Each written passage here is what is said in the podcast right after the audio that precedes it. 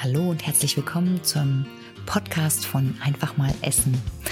Mein Name ist Heidi Rabach, ich bin zertifizierte Beraterin für intuitive Ernährung und ich möchte mit dir in diesem Podcast zusammen praktische Wege finden, die für dich das intuitive Essen viel, viel leichter machen.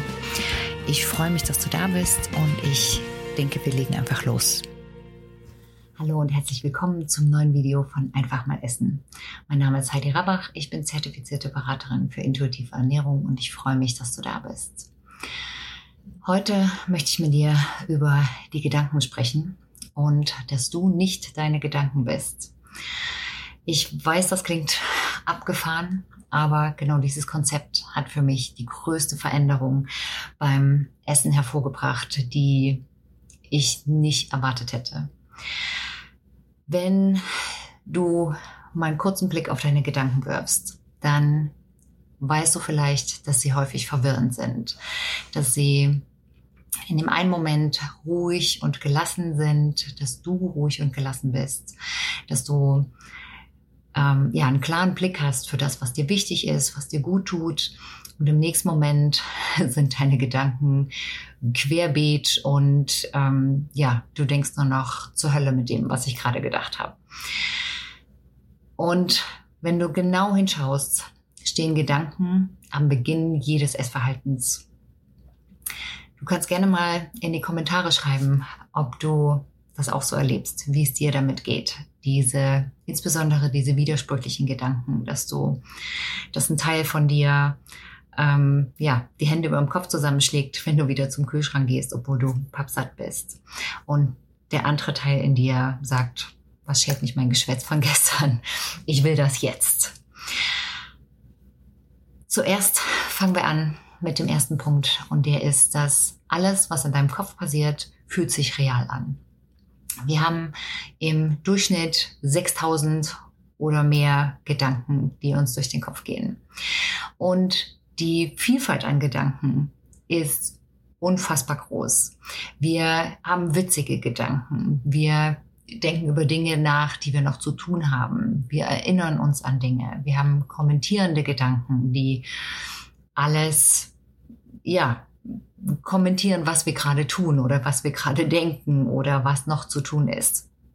Wir haben Gedanken, die alles be- oder verurteilen. Wir haben diskutierende Gedanken, also wo Gedanken in unserem Kopf sich gegenseitig versuchen auszuhebeln und ähm, miteinander zu diskutieren. Und wir haben teilweise verstörende Gedanken, wo wir uns fragen, boah, wo kommt das her? Das ist, das ist so gruselig. Ähm, was stimmt nicht mit mir?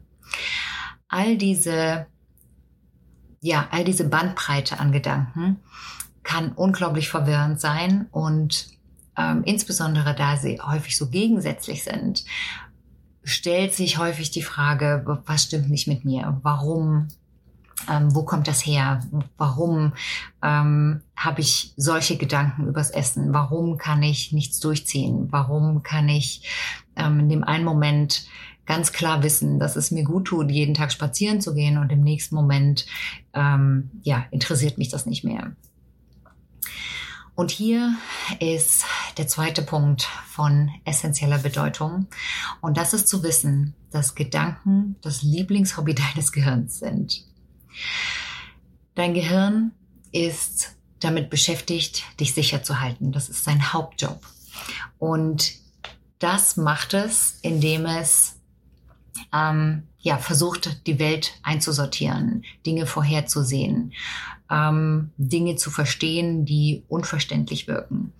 Und dabei kommt es dazu, dass dein Gehirn der Meinung ist, es muss alles kommentieren, es muss alles beurteilen, es muss alles einsortieren, es muss dich an alle möglichen Dinge immer wieder erinnern, egal ob das hilfreich ist oder nicht. Das führt auch dazu, dass dein Gehirn schimpft und wettert und ähm, dich runtermacht in dem Versuch, dich sicher zu halten.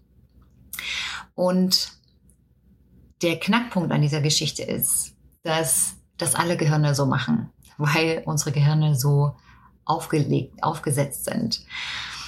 Und hier ist der entscheidende Durchbruch für mich gewesen, mir bewusst zu werden oder ja, dass es, dass es einsinken konnte, zu wissen, dass ich nicht mein Gehirn bin. Du als Person bist nicht das, was in deinem Gehirn passiert. Wenn wir ein Stück zurückgehen, merken wir, dass alle Gedanken erstmal harmlos sind, solange sie nur durch unseren Kopf fliegen. Wir, wir bekommen erst ein Problem mit unseren Gedanken, wenn wir sie wichtig nehmen, wenn wir uns darauf konzentrieren, wenn wir sie ernst nehmen, uns darauf fokussieren und dann danach handeln. Wenn wir den Gedanken, der in unserem Kopf ist, völlig unsichtbar, völlig machtlos als solches, wenn wir den ernst nehmen und in die Tat umsetzen. Wenn du aber von der Prämisse ausgehst, dass du nicht deine Gedanken bist, und dafür gibt es einen ganzen Stapel Wissenschaftler, die, die ähm, auch diese, diese, diesen Ansatz ähm, deutlich machen und, und verfolgt haben. Wenn du davon ausgehst, dann merkst du, dass nur weil ein Gedanke in deinem Gehirn ist oder durchwandert, ist das noch keine Handlungsanweisung. Nur weil ein Gedanke da ist, heißt das nicht, dass du das machen musst. Das heißt auch nicht, dass der Gedanke dich überzeugen kann oder zu irgendwas zwingen kann. Der Gedanke erhält erst seine Macht, wenn du ihm glaubst. Wenn du davon ausgehst, dass es von dir ist, dass du das willst, dass er wichtig ist und ähm, dass du nicht anders kannst. Wenn du das glaubst, dann wird der Gedanke auch umgesetzt und wahr werden, also in die Wirklichkeit umgesetzt werden. Aber bis zu diesem Punkt ist ein Gedanke was völlig Neutrales. Es ist einfach eine ja, elektrische Energie, die durch dein Gehirn ähm, fließt, aber die nicht direkt an die Arm- und Beinmuskeln angeschlossen ist. Die bewegst du willentlich. Und eben nur, wenn du dem Gedanken Bedeutung beimisst, wenn du ihn für wichtig hältst, wenn du ihn ernst nimmst. Aber du kannst, du kannst mit Gedanken auch anders umgehen. Nämlich in dem Wissen, dass Tausende von Gedanken jeden Tag durch deinen Kopf schwören und auch wieder gehen, von ganz alleine. Insbesondere, wenn du ihnen keine Bedeutung beimisst oder sie nicht beachtest. Dann kannst du auch Gedanken rund ums Essen, die dir das Leben schwer machen, schulternzuckend wieder gehen lassen, ohne sie vorher in die Tat umgesetzt zu haben.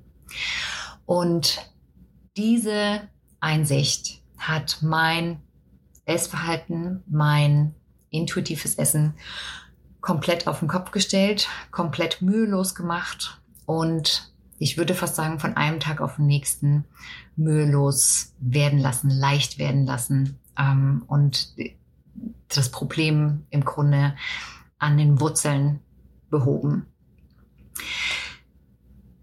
Wenn du mehr über diesen Ansatz wissen möchtest, dann kann ich dir nur meinen Kurs zum emotionalen Essen be äh, beenden empfehlen.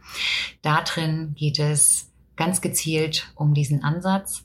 Und wenn du mit dem intuitiven Essen an sich noch ganz am Anfang stehst und noch ja alle anderen Aspekte, die da mit reinspielen, neu lernen möchtest oder neu unter die Lupe nehmen möchtest, dann ähm, findest du dazu mehr in meinen Kursen. Im Link unter dem Video findest du mehr Informationen dazu. Lass mich gerne in den Kommentaren wissen, was du davon denkst, was du davon hältst und ähm, schreib mir gerne, wenn du das völlig abgefahren findest. Und ansonsten freue ich mich, wenn du wieder einschaltest und beim nächsten Mal wieder dabei bist, wenn wir uns noch mehr über Themen rund um intuitive Ernährung unterhalten und alles, was dazu führt, dass Essen wirklich kein Thema mehr ist.